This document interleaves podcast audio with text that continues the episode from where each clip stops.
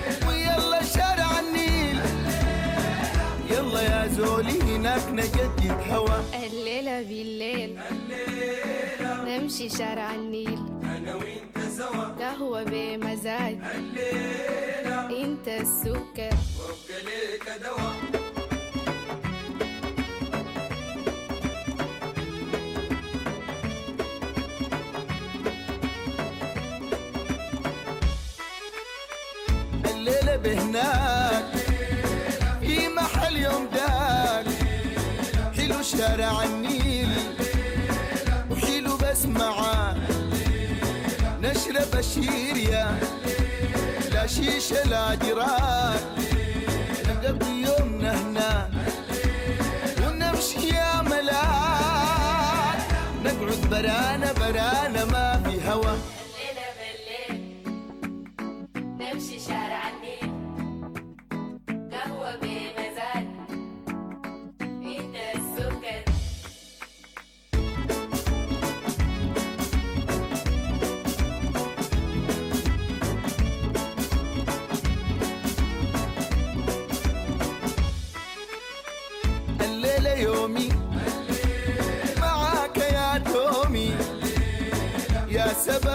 سهري مقلل نومي. لو أبيت تمشي برمي لك لومي. إنت يا راحي ألمي همومي. أصل قربك لي لجروحي دواء. الليلة بالليل نمشي شارع النيل. قهوة بمزاج. إنت السكر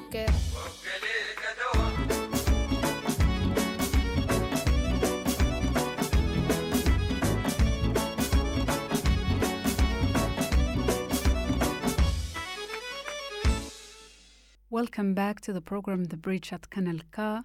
This was a Sudanese uh, song and um probably doesn't fit with the subject, but I wanted to give a little bit of push of, of, of, of joy so you could learn something about the Sudanese will to live and the love to life.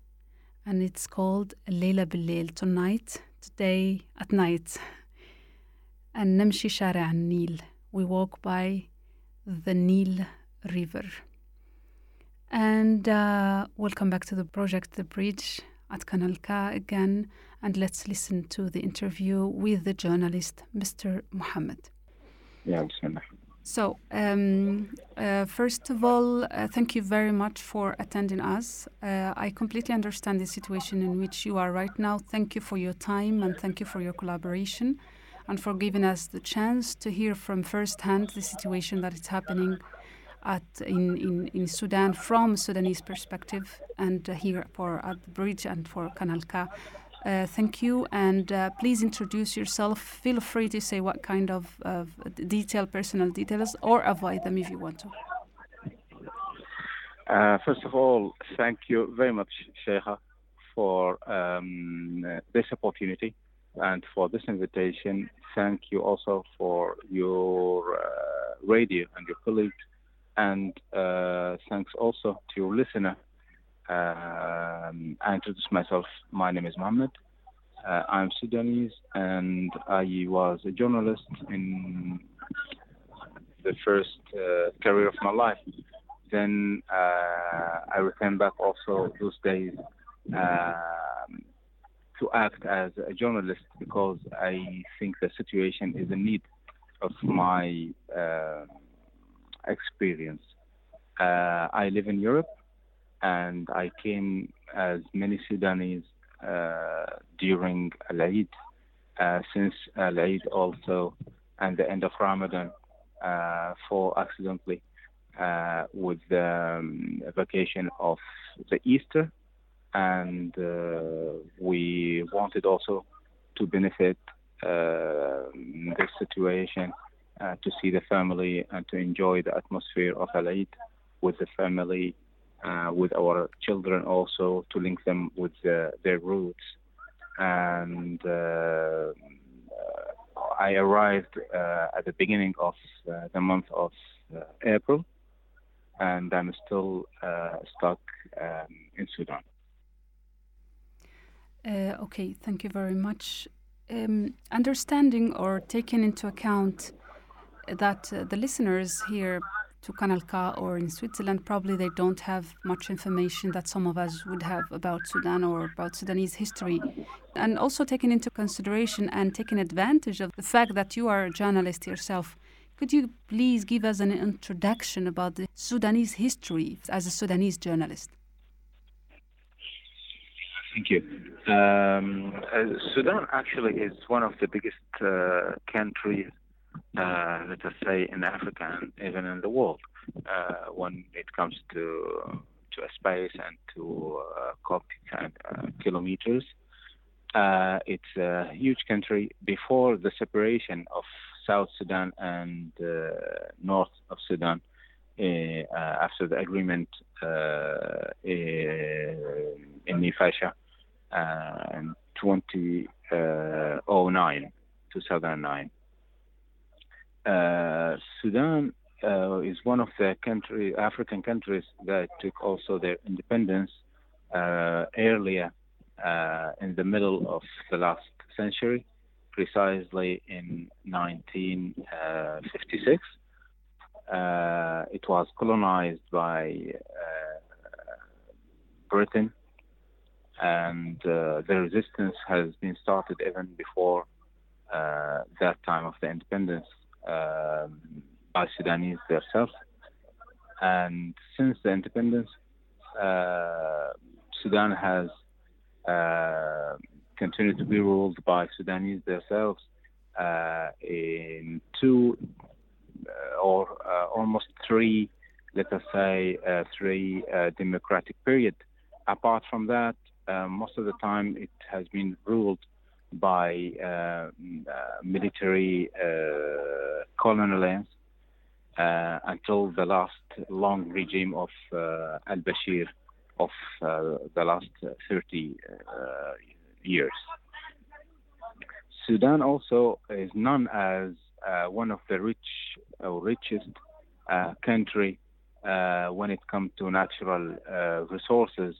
Uh, it includes uh, gold, uranium, uh, oil, agriculture, animal welfare, and other production like fruits, fish, um, and other natural materials. Uh, the problem always uh, uh, in a country like Sudan is that the misuse of those resources and also the uh, the attack of or the intervention of other countries or other powers regionally or internationally affect always the stability of uh, the division of these resources or, or uh, and also the use of uh, those resources. This is why we always see that even though Sudan is regarded as one of the richest country, yeah, even though uh, we still see that um, Sudan is always at the bottom of uh, the productive countries. Um, the poverty is always uh, present. Um, the exportation also of the goods is less than what we expect. We still import lots of basic needs that we could also produce. Okay. And um, what is going on in Sudan right now? What happened the last few weeks? Um, uh, what happened in the last few uh, few weeks mm, might be a result of, uh, let us say, of the long period of negotiation and uh, political uh, scene since the last uh, coup d'etat, which has uh, been to, in the 25th of October by the um, the military, by Al Burhan himself. Uh, they start to reorganize and re uh, divide the um, the government among the uh, political parties and the other uh, military uh, troops uh, who have signed um, the agreement of Juba uh, in 2019. Uh, they have reached a new agreement which could be translated as uh, the agreement, the, the free, the framework agreement. Uh, this is supposed to be signed on the 6th of April, but they uh, decided to sign it um, another day later. And uh, in few days, uh, the attack happened between the the vice president of uh, the sovereign uh, council. Uh, his name is Hemeti, and he's at the same time the head of the rapid uh, support forces, which looks like one of the biggest military or paramilitary troops in Sudan. it it served during the time of al-Bashir as the border guard and a long time before also they uh, was uh, Janjaweed uh, in Darfur. Uh, those troops uh, today is uh, calculated as more than 100,000 soldiers. they are also based everywhere in Khartoum in really very strategic places. They were partner actually uh, in the government until uh, this uh, conflict happened. This conflict was clear that it is a conflict of power and a conflict of authority that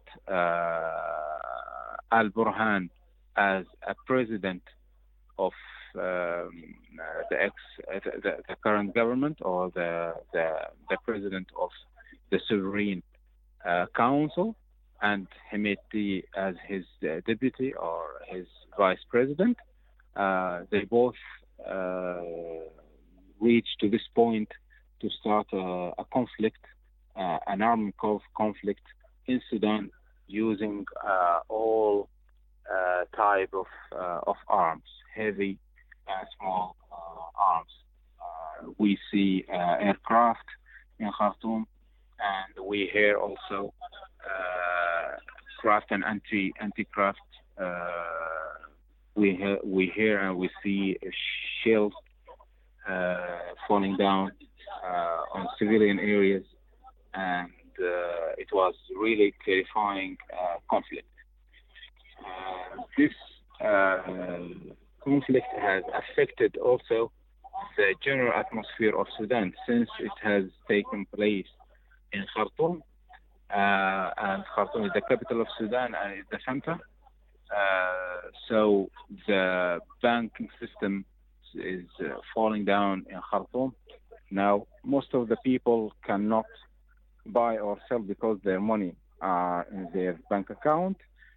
The, one of the most important applications that people use to transfer and to buy and to sell uh, for the movement of their money, is called Your Bank, uh, Bankak or Your Bank. Uh, this application is uh, blocked uh, since the beginning of this event. And uh, the central bank has been robbed by the militia of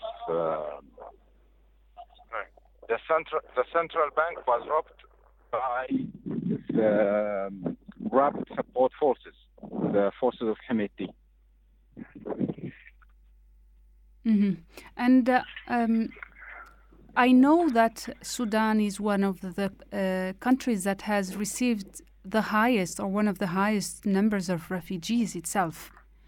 And yeah. what kind of an impact does these uh, events or conflicts have both on, on, on people, on local people, and on refugees themselves? Yeah, this is a good question. Uh, the impact uh, is uh, actually on uh, every human being and even animals. Uh, we start also to to uh, to speak about the, the prisoners, the people are, who are in prison couldn't survive because since the this dilemma or this crisis happened in Sudan, uh, the, all the civilian services, uh, the civil services is uh, stopped. Uh, the civil service is broken. So no, uh, the, the, the, the, I think the service which is supposed to bring food to the prisoners is not working. Uh, so they, I imagine that if there is no uh, food uh, coming to, to the prison, the prisoner could die. So we hear that the prison were broken and the prisoners were uh, fleeing away. But I, I don't uh, think that this just happened because uh, one of the of the um, parties has an interest uh, in uh, just freeing prisoners. I think this this is uh, a result, a natural result of, of this humanitarian crisis, uh, according to what happened and this conflict. This conflict affects uh, all the people, local or um, foreign uh, nationalities, and include, uh, of course, uh, refugees. Um, we see the evacuation during the previous days from different parts of the city in Khartoum. They are trying to, to escape away from Sudan uh, through uh, the military base of Wadi Saidna or from uh, the Sofar city uh, in the east of Sudan, uh, Port Sudan. Um, the evacuation uh, we know that it's uh, one of the most uh, uh, important um, uh, solution uh, for foreign uh, mission and foreign uh, diplomat uh, and foreign, foreign nationalities uh, during uh, such a situation. But for local and uh, refugees, it will be um, less uh, um, uh, let us say uh, le- le- less um, impo- uh, uh, I, I- don't want to say important, but at least uh, th- th- there's there's not enough uh, plans and support uh, to help uh, local people and uh, refugees during uh, this crisis. And here we can see the humanitarian situation, um, which is uh, uh, very serious and need really uh, quick uh, relief and quick intervention. The locals, since they this is their country and they know uh, situation in their country and sometimes they know where to go, might organize a self, let us say, a self evacuation. Uh, they can organize by groups and by buses uh, to to flee from Khartoum to the other cities uh, uh, near near uh, Khartoum, uh, like 100 uh, kilometers north or south. The most two biggest maybe towns near Khartoum are Kosti, um, Wadi Madani, and Shendi. And we see that in, uh, those uh, cities, as also other cities, but I just mentioned those cities because those are the most uh, big cities near Khartoum. In those cities, the citizen has already organized um, welcoming groups to host uh, families uh, um, who are fleeing the conflict in Khartoum.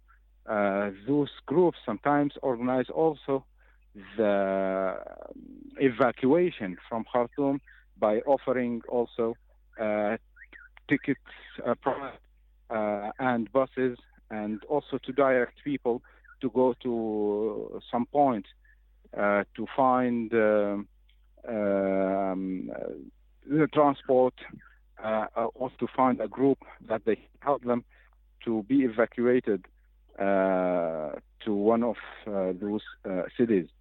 When they arrive in place, also afterward, you can see that those groups can help also to to hostel um, or to offer uh, housing uh, to uh, to those people who arrived from Khartoum, and uh, if they also want to continue because they have relatives in another city, uh, they also help them to continue their way. But when it comes to the to the refugee camp, we have already heard that uh, the the um, higher commissioner for uh, refugees has um, uh, spoken about the situation in Sudan, and uh, they uh, said that uh, the situation is very uh, dangerous, especially for the refugees in Sudan. Um, they cannot do anything, especially during the conflict and the disrespect of the ceasefire. Uh, I know personally that one of the families who uh, is, uh, is a refugee is a, a woman with uh, with a kid uh, living in one of the uh, zone of uh, Riyadh, and it was one of the most and still one of the most uh, dangerous uh, zone during this conflict.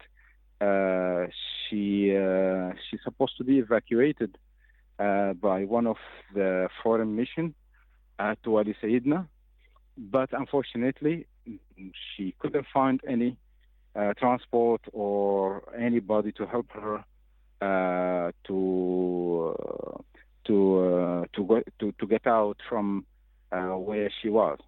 And I think also because the, the, the problem of the communication, the language.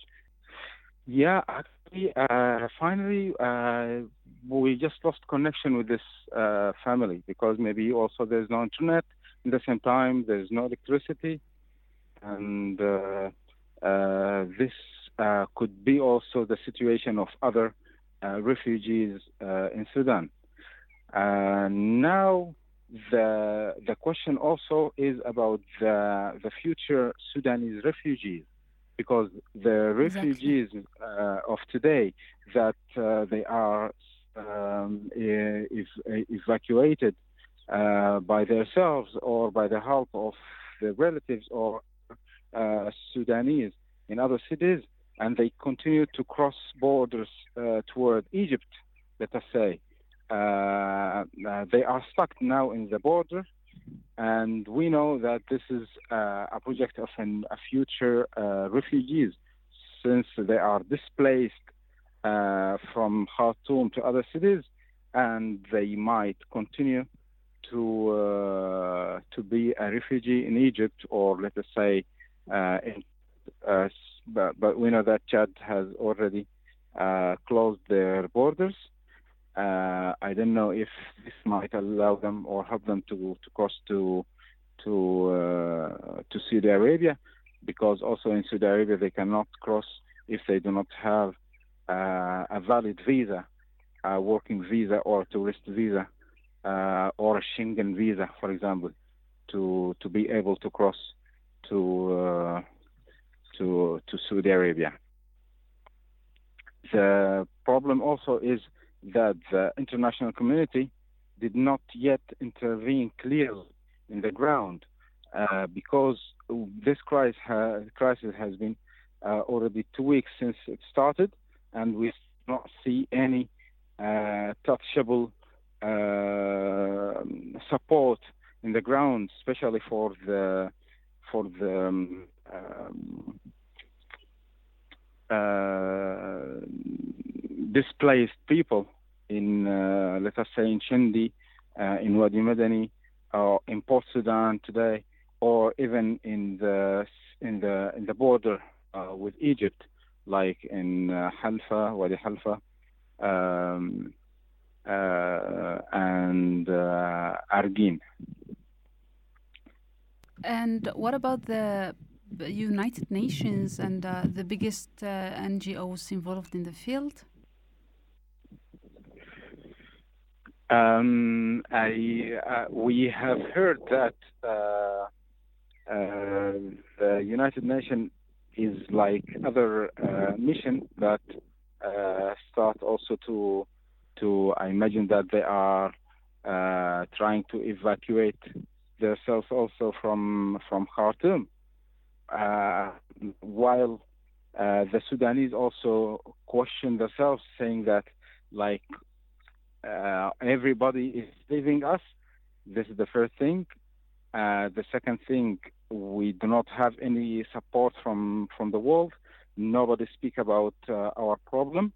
Uh, the media also is is kind of contradiction um, because also we know that the media that uh, is based uh, in Middle East have also two sides a side supporting uh, Hemeti and another side which, is supporting uh, Burhan politics.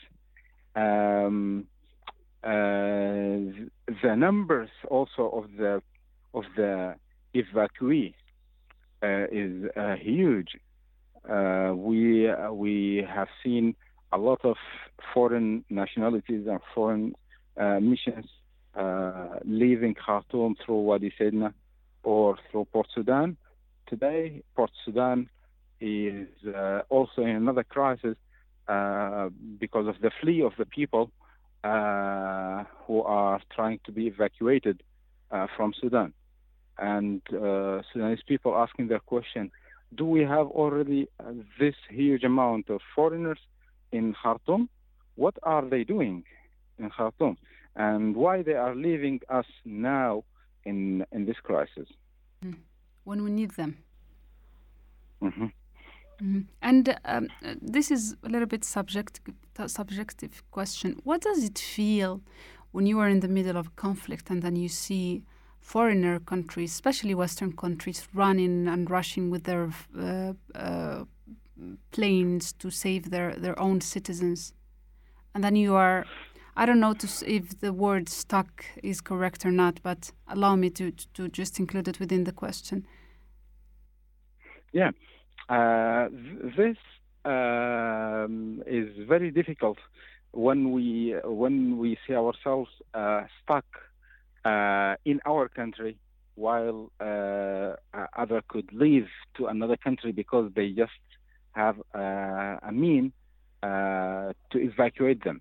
Um, what is difficult about it is that uh, we we are we are all human, but we see that uh, paper sometimes uh, could uh, make a difference between uh, uh, a human being and another. So the evacuation itself could be a benefit for Sudanese who have a double nationality, for example. But if they don't have this and this other nationality, they could have another uh, destiny, like uh, other Sudanese who are living in Sudan and could either uh, evacuate themselves to other Sudanese cities uh, a bit far from the conflict, which means to displace themselves, or to cross to another country in the border and uh, to be refugees. And um, uh, speaking to you from local radio in Switzerland, I would like to ask you, please, to send a message to the local people living, or for us, people who are living in Switzerland. What kind of message would you like to to to tell us? And especially, this would be the second part of it. What kind of of, of message would you send to the Swiss media? Thank you. Um, this message is um, to the Swiss um, civilian, Swiss people, and to other uh, nationalities living in Switzerland. Um, please help uh, Sudanese people. Please help Sudan. It's really in crisis and in need for any support. Uh, the the Sudanese people are in need to uh, to eat uh, they are in need uh, for medicine. Uh, we heard that 60% of hospitals in Sudan were out of services. And this doesn't mean that the 40 are still working in a full capacity. No. Now, if I I go to the to the um, hospital of Shendi, which is one of the 40% that are working in all Sudan, uh, it's out already affected by the flee of uh, the displaced people from Khartoum during the, this last conflict. Just in Dialyse, uh, there are 160 uh, patients arriving from Khartoum in in the last uh, two uh, weeks, and there's not enough space for them. There's no enough care uh, for them. Uh, we know that uh, there are many uh, other uh, threats that I didn't speak about because I don't have also the full details, but I have heard and I have seen the list of uh, the, the, the, the, medicine um, uh, that people are looking for to help people uh, who are really in need for daily uh, consumption of uh, of medicine um, like uh, cardiology and very serious uh, health problem. People are really in need for your support. We we know that also with this broken economical system and the banks are closed, uh, there, there is no uh, direct way maybe uh, nowadays for uh, a tra- money transfer, but uh, you also have the contact of uh, the Spanish communities where you are in Switzerland, in, uh, in France, in other uh, European uh, countries. You have Sudanese communities are well organized. You can contact them. Like in Switzerland, we have the Sudanese coalition in Switzerland. Uh, if you contact them, you can also uh, uh, reach them with your help, and you can see the the that any a small help can um, improve the humanitarian situation uh, in Sudan. Thank you very Thank much. Thank you. Thank you very much, Mr. Mohammed, for your time and for uh, providing us uh, with uh, information about the situation that uh, civilians are living in, in, in Sudan. And we hope that we could be of a, of, of, a help. And uh, please note that the bridge remains at your disposal to give you voice and speak up about the situation that you are you and your people are living uh, during this conflict in, in, in Sudan. So anything we are here available for, for you. And of course, just to remind our listeners that they could contact in Switzerland the Sudanese coalition. Just reach out to them through social media. Thank you so very much, Mr. Mohammed, and I wish you really, really good luck. And uh, we keep you in our hearts and our minds. Stay safe. Thank you very much, Cheija, again, and thank you for uh, this uh, opportunity. Thanks also to your listener, and we pray all uh, for Sudan uh, that uh, it could uh, quickly recover from uh, this crisis, and people also, uh, politicians and uh, uh, generals, return back also to the reason and to uh, have uh, again uh, peace uh, in Sudan. Thank Yeah. very. That's what we hope that the peace's uh, sun shines again soon. Stay safe. Thank you. Thank you.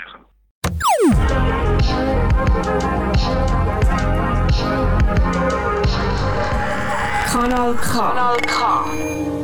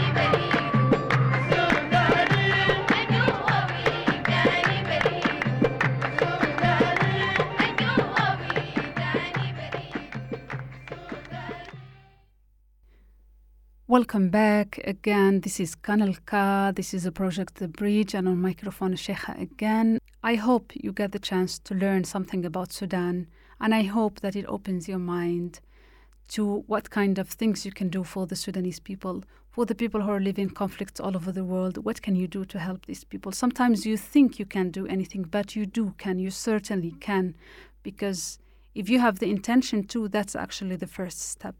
And what comes after, believe me, it reaches out to the people in need. So let's work together to conscientiate about the situation that the Sudanese people are living. Share this podcast with other people and try to reach out to the Sudanese community living in Switzerland and see how can you help with medicine, with anything that you could and you see your possibilities could do and can reach to help these people. Thank you very much for listening to the program The Bridge to Kanal K and bis nächste Mal. Inshallah. Tschüss.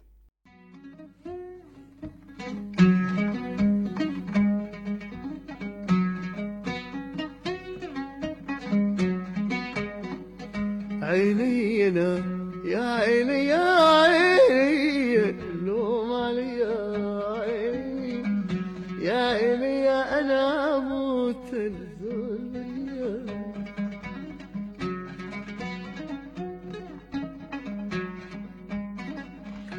عيني انا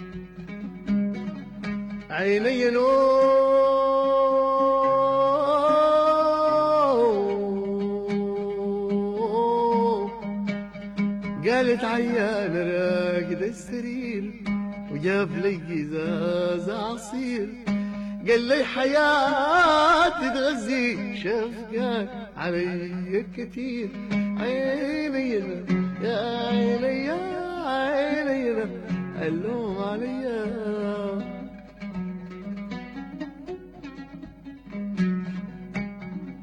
عيني نور.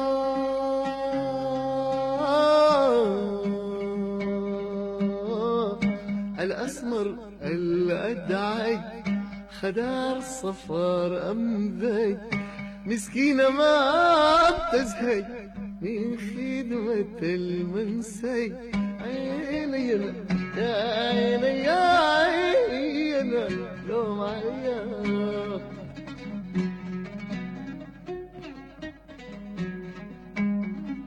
عيني أنا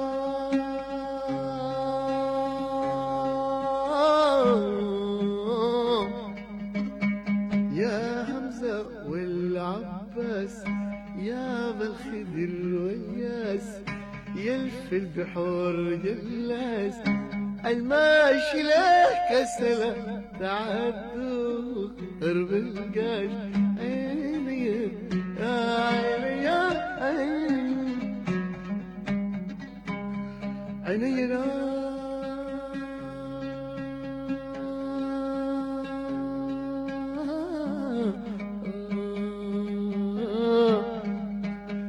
قالت حلفت بالذمة شفتك بدون عمة ولا صدري انخمى وريقين نشف جمة ودوني للمستشفى كأني منسمى كشف هنا وهنا وهنا لقى قلبي ما في عيني يا عيني يا عيني.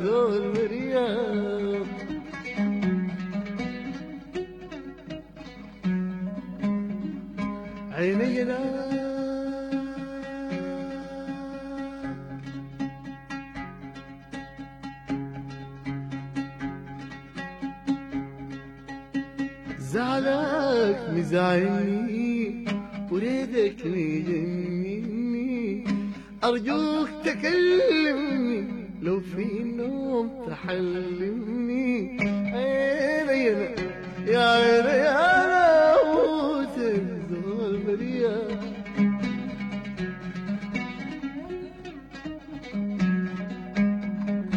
عيني أنا يا والدة يا خالة ويا خالة يا جارة ويا صالحة. ما ضرة ليلة الفراق حارة وعينك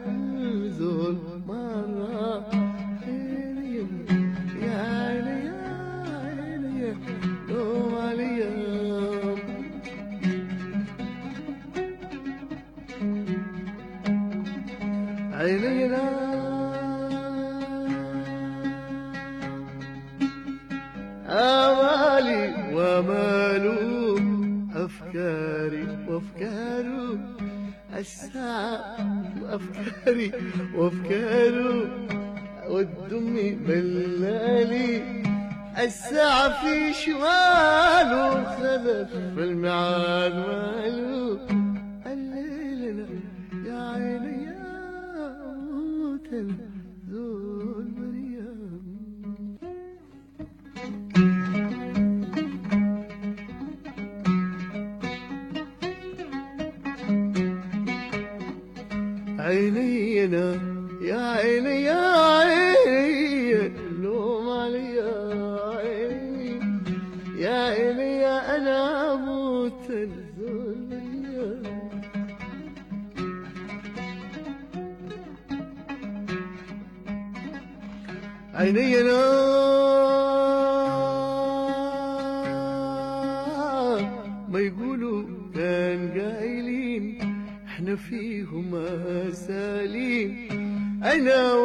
يحب يلسنا كديكية للحب.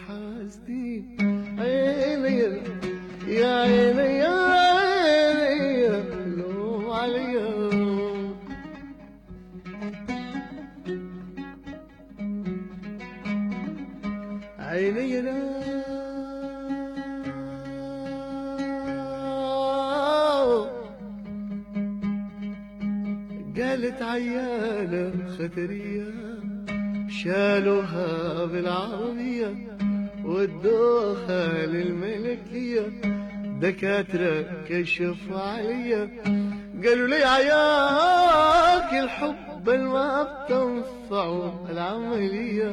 عيني يا عيني يا عيني اللوم عليا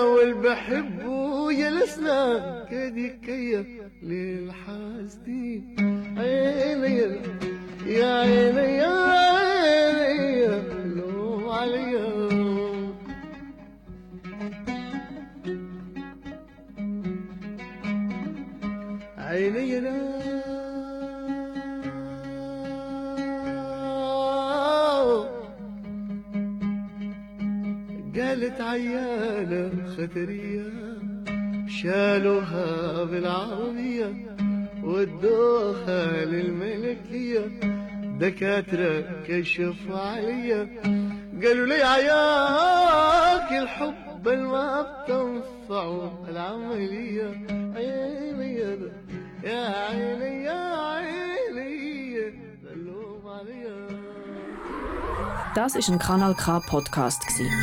Jederzeit zum Nachhören auf kanalk.ch oder auf deinem Podcast App.